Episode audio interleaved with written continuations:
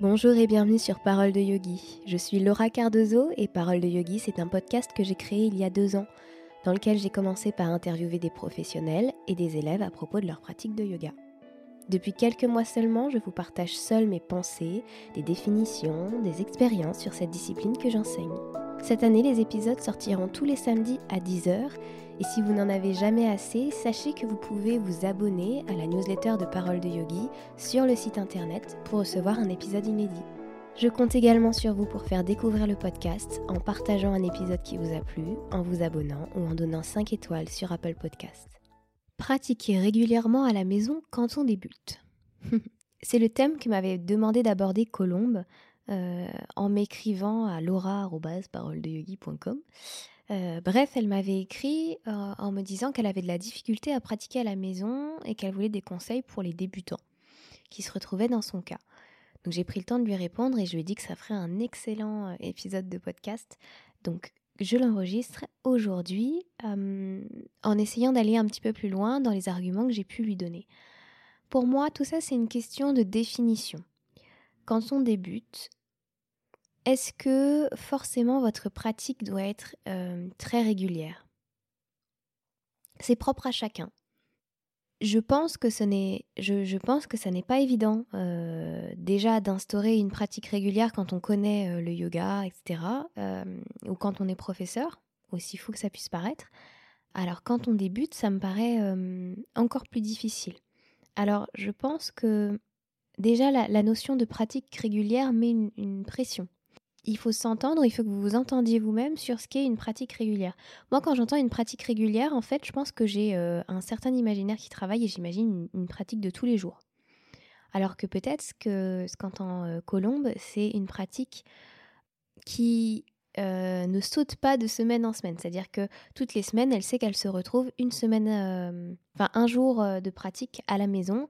Elle le sait, elle la planifie, etc. Moi, ce serait plutôt dans cet ordre-là que j'irais parler, surtout pour les débutants. Ça va être un guide pour commencer à ramener votre pratique à la maison une fois qu'elle n'est plus dans le studio. Ramener votre pratique à la maison et peut-être en faire plus après si vraiment vous sentez que ça vous fait du bien et que c'est agréable et que vous avez tout pour. Mais ne vous mettez pas la pression tout de suite de vouloir faire comme euh, des ashtangi ou, ou comme euh, des professeurs de yoga à vouloir pratiquer tous les jours. Parce que la pratique régulière, ça n'est pas simple, ça demande de se confronter tous les jours à son mental, tous les jours à son corps, qui n'est jamais le même. Je me souviens que quand je pratiquais en me disant que c'était une obligation, bah je le vivais dans une contrainte tellement forte que à la fin je faisais de la gym et pas du yoga. C'est-à-dire que j'avais la sensation de faire, voilà, je faisais mes exercices, euh, je répétais ma gamme. J'avais une série, euh, j'avais plus ou moins trois séries de postures dans lesquelles je me retrouvais et je répétais ma gamme euh, tous les jours, mais sans attention, sans conscience. Et au bout de, au bout de d'un mois ou deux mois comme ça, je me suis dit mais ça sert à rien. Je, vois bien que je suis pas présente, je vois bien que ça que ça m'aide pas en fait. Donc j'ai préféré espacer personnellement les pratiques. Mais ça c'est propre à chacun. Il y a des gens qui qui vivent très bien le fait de se retrouver tous les jours comme ça face à leur mental. Moi, c'est pas quelque chose qui qui me plaît, peut-être parce que j'ai déjà la pratique avec les élèves et que euh, toute ma vie tourne autour de ça.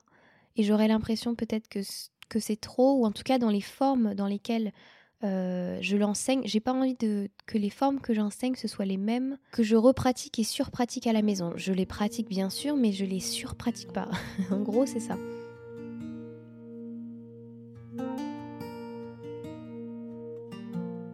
Le premier conseil pour moi, c'est de trouver un bon espace. Un bon espace et un bon espace-temps, en fait, dans lequel vous pouvez vous installer pour pratiquer. Définir un lieu, y déposer vos affaires définitivement pour que ce soit pas une prise de tête chaque fois que vous vouliez vous installer pour euh, faire du yoga. Ça peut être la chambre d'amis où vous déposez votre tapis et tout votre barda. Ça peut être euh, une petite euh, panière que vous remplissez avec votre tapis, un truc très très joli que vous exposez dans le salon et vous savez que chaque jour où vous avez envie, bah, vous n'avez plus qu'à le déplier. Il y a aussi des personnes qui choisissent de garder leur tapis euh, déplié, mais pour ça, il faudrait avoir une pièce suffisamment euh, euh, grande ou en tout cas un espace de vie suffisamment grand pour que le tapis ne gêne pas chaque fois que vous ne faites pas du yoga, ce qui est certainement beaucoup plus le cas que vous n'en faites. Donc en tout cas, moi, je n'ai pas opté pour euh, cette option-là. J'ai mon tapis qui est dans l'entrée et chaque fois que j'ai envie de faire ma pratique, en tout cas une pratique de hatha, je déplie mon tapis.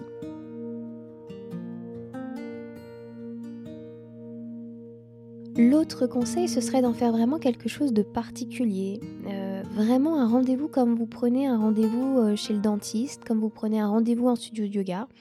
C'est votre créneau, c'est votre horaire, c'est votre moment. Et vous vous assurez qu'à ce moment-là, il n'y a personne pour vous gêner. Il n'y a pas trop de bruit autour, vous n'avez pas les enfants à gérer, vous êtes mentalement disponible pour ça.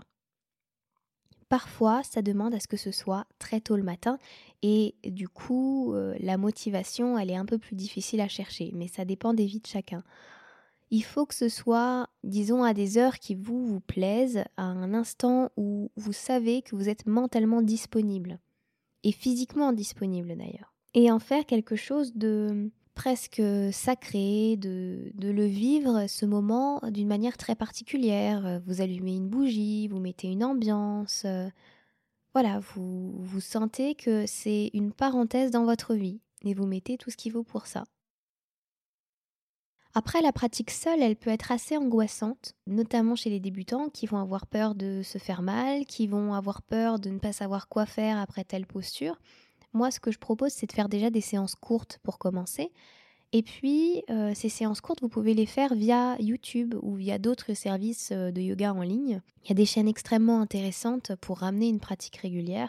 Vous avez euh, Yoga with Adrienne, vous avez Yoga Fire by Joe, vous avez euh, yoga coaching de Ariane. Enfin voilà, il y a beaucoup de chaînes, que ce soit en français, en anglais, avec lesquelles vous pouvez euh, cheminer comme ça et pratiquer, vous sentir un petit peu moins seul, en tout cas au départ. Et puis au fur et à mesure, vous prendrez l'assurance et vous serez peut-être capable de faire votre pratique tout seul, sans avoir de professeur pour vous guider. Mais ça, pour moi, ça demande vraiment un temps j'allais dire d'entraînement, mais euh, voilà, un, temps assez long d'intégration des postures et de, des alignements. Enfin, pour moi, c'est pas quelque chose que vous pourriez faire rapidement.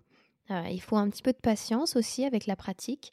Et hum, dans la partie asana des choses, euh, physique des choses, prenez votre temps avant d'y aller seul et d'enchaîner des postures les unes après les autres. L'autre astuce que je pourrais donner par rapport aux personnes euh, qui ne savent pas comment mettre en place une pratique régulière à la maison ou alors qui débutent, ça va être de varier. Il faut bien comprendre que asana, comme je l'ai dit tout à l'heure, ce n'est qu'une partie de la pratique. Faire du yoga, ça comprend beaucoup de choses. Et pour ma part, c'est comme ça que je vis les choses. C'est-à-dire que j'enseigne beaucoup de postures, dans mes cours, j'enseigne un petit peu de relaxation, un petit peu de méditation, un petit peu de respiration, mais c'est quelque chose que je pratique plus chez moi parce que euh, j'estime avoir fait assez de postures dans ma semaine où des fois j'ai pas envie de bouger plus mon corps, mais je sens que j'ai besoin euh, d'un yoga nidra ou d'un yin yoga tranquille ou euh, j'ai envie d'expérimenter un, un flow, etc. Enfin, je me laisse vraiment guider. Donc, je sais que quand je vais pratiquer, ça va être au choix c'est à la carte, c'est ce que j'ai envie. Et du coup, pour euh, n'importe qui d'autre, vous savez que sur YouTube, vous pouvez trouver plein, plein, plein de choses différentes. Vous pouvez trouver des yoga nidra guidés, vous pouvez trouver des yin yoga, des hatha, des vinyasa, des ashtanga. Vous pouvez vraiment varier un maximum. Et ça, pour moi, ça fait partie de, des choses qui peuvent permettre de garder le plaisir en fait parce que la pratique elle va s'adapter tout le temps à votre euh, état d'esprit. Je suis vraiment pas une ashtangi dans les dans ouais, ça me correspond pas en fait cette façon de refaire toujours toujours toujours la même chose. J'en comprends les bénéfices mais ça n'est pas fait pour moi véritablement parce que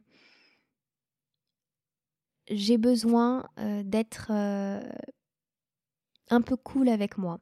Alors que je pense que si je pratiquais de l'ashtanga, en fait dans l'ashtanga on pratique toujours la même série euh, jusqu'à avoir le niveau pour passer à la série d'après, jusqu'à avoir le niveau jusqu'à passer à la série d'après. Sauf que entre chaque série il peut se passer 2 à 5 ans en fonction du nombre de pratiques que vous avez fait quoi. Enfin, avant de les maîtriser ça demande beaucoup beaucoup beaucoup de travail et beaucoup beaucoup beaucoup de répétitions. Et je suis pas quelqu'un qui adorent le fait de répéter tout le temps les mêmes choses. Alors je suis pas sûre que les ashtangi adorent le fait de répéter toujours la même posture, mais il y a quelques les mêmes postures, mais je pense qu'il y a quelque chose de qui cadre, qui rassure au niveau du mental, on sait où on va. alors que moi, ça m'enferme et ça m'angoisse. Alors peut-être que je devrais travailler justement un petit peu là-dessus et, ce sera sûrement le cas un jour où je serai disposée pour. Mais aujourd'hui, je, préfère une pratique qui s'adapte à moi. Alors euh, c'est un grand débat dans le yoga. Est-ce qu'on doit s'adapter à la pratique ou la pratique doit-elle s'adapter à nous? Moi, ma réponse, elle est faite. Tout simplement parce que c'est une question de caractère. J'ai pris des notes avant de commencer l'épisode et je me suis dit, euh, moi, si je devais être euh, chef de file du yoga, je serais chef de file de l'académie de la non-pression. Parce que je me mets déjà tellement la pression en dehors de ma vie, de, de, en dehors de, ma pratique de yoga, que dans le yoga, c'est vraiment le moment où, je me dis, allez, on se lâche la grappe et on s'éclate, en fait. Et on se fait plaisir. Je ne veux pas alors c'est peut-être, je sais pas, c'est peut-être un manque de maturité aujourd'hui, je n'en sais rien, mais je ne veux pas me contraindre je ne veux pas me sentir euh, obligée de faire un truc. C'est tout ce que c'est tout ce que je n'aime pas dans, le yoga aujourd'hui. Je dis pas que je l'aimerais jamais ça, le fait de euh, voilà d'aller me confronter à un cours de Iyengar ou euh, quelque part on impose un petit peu quelque chose au corps, même si le Iyengar est très respectueux pour moi de la santé des gens. C'est pas quelque chose qui m'attire comme ça. j'ai vraiment besoin des choses qui sont parfaitement adaptable. Donc euh, pour moi, un, yin yoga ou un yoga restauratif, c'est du miel. C'est euh, juste euh, ce qui contrebalance à, au reste de ma vie en fait. Parce que dans, dans le reste de ma vie et des, choses que j'expérimente, j'ai tendance à me mettre une telle pression et à être dans les il faut, je dois, etc. Dans, dans les, dans les contraintes, même si j'essaye de m'en libérer, mais j'ai tellement tendance à être là-dedans que c'est pas possible pour moi d'associer le yoga à ça.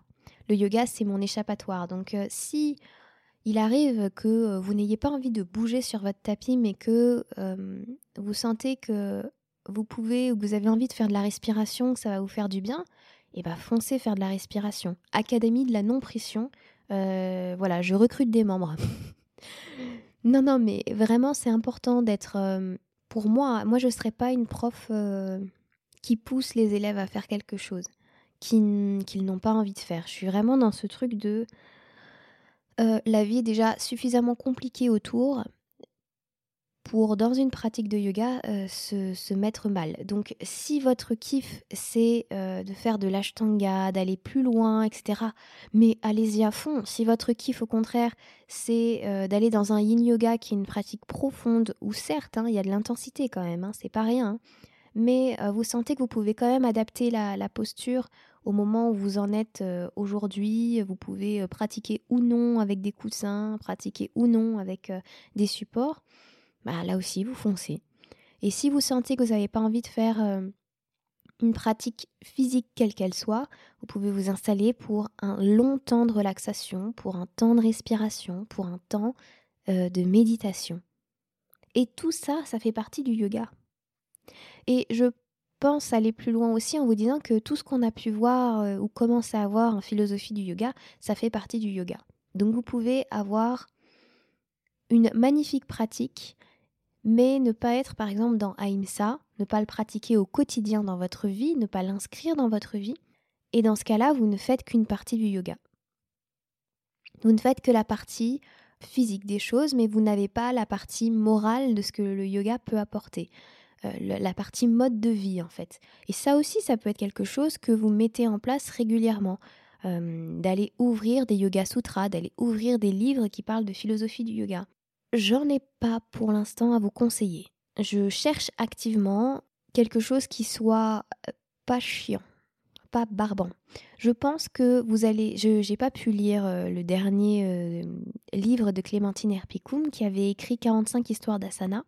Elle a écrit un nouveau livre sous la forme un peu de BD dans laquelle elle, elle explique tout un tas de choses, tout un tas de questions que les gens se posent par rapport au yoga, les mythes, etc., les réalités, tout ça. Ça, ce serait peut-être plus un livre euh, qui pourrait vous aider et qui soit pas, euh, qui soit pas trop lourd et, indigeste. Ça pourrait être une option pour commencer tout ça. Moi, je cherche en tout cas encore aujourd'hui des livres qui, qui pourrait m'aider en philosophie du yoga sans m'assommer de concepts et, qui reste à quelque chose de simple et d'abordable. C'est personnel, peut-être que vous, dans les versions des Yoga Sutras que vous avez achetées, vous trouvez euh, toutes vos réponses et dans ce cas-là, bah, tant mieux. Moi aujourd'hui, c'est pas mon cas. Je pense que ça manque encore aujourd'hui. Dans les studios de yoga, ce serait génial d'avoir euh, des ateliers Yoga Sutra, par exemple, avec quelqu'un qui est qui est formé à ça et qui a la capacité de, le transmettre de manière intéressante. Bref, euh, c'était une petite aparté pour vous dire que le yoga a plusieurs formes et que vous n'êtes pas obligé de rester euh, dans ce que vous pratiquez avec votre professeur en studio de yoga. Vous n'êtes pas obligé d'être dans les asanas pour faire du yoga et pour le pratiquer régulièrement à la maison.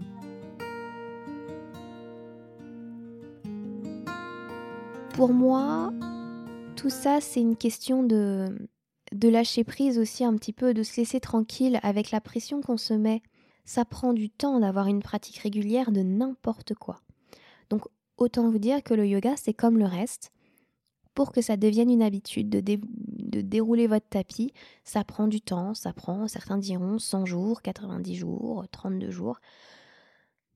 Laissez-vous du temps. Dites-vous que si c'est vraiment important pour vous, mettez-y les moyens mettez-y la, discipline, mais un truc un peu souple. Moi, j'ai un peu du mal avec ce concept euh, du yoga qui s'appelle tapas, la discipline, qui est pour moi euh, très fortement associée à la pratique que peuvent avoir euh, les, les ashtangis, justement, qui eux pratiquent 6 jours sur 7, sauf les jours de pleine lune et sauf les jours où les, où les femmes ont leurs règles.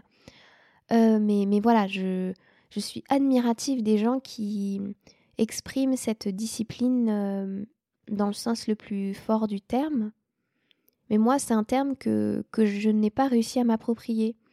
Je pense que j'ai de la volonté, que j'ai du courage, que j'ai euh, de l'organisation, mais le mot discipline ne me convient pas du tout. Je pense qu'il me fait un peu peur même.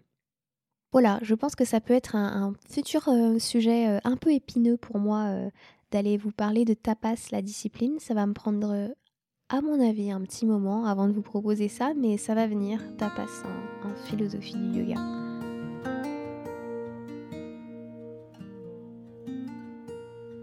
Sur ce, j'espère que dans cet épisode, vous aurez trouvé tout un tas de réponses euh, à votre euh, question euh, sur la manière de commencer à pratiquer régulièrement à la maison.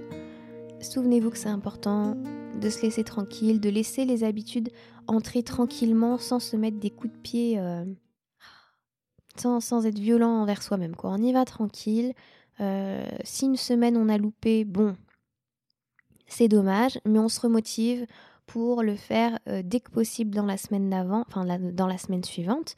Et puis c'est tout. Et il n'y y, aura pas que des parcours sans faute avec le yoga, c'est obligatoire.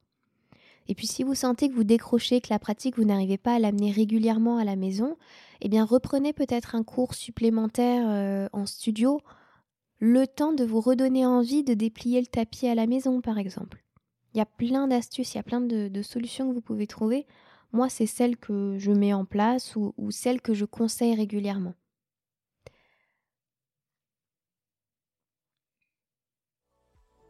Évidemment, si vous avez d'autres conseils, vous pouvez m'écrire, vous pouvez euh, par exemple m'écrire sur Instagram et puis je, je redonnerai euh, vos conseils euh, en story euh, pour les autres personnes. Et puis voilà, n'hésitez pas comme toujours à noter le podcast s'il vous a plu, à partager l'émission pour qu'elle touche encore plus de yogis débutants qui ont envie de, de développer leur pratique et de pratiquer davantage à la maison. Sur ce, je vous remercie chaleureusement pour tout ce que vous faites, pour votre écoute. Et je vous dis à la semaine prochaine. Namasté.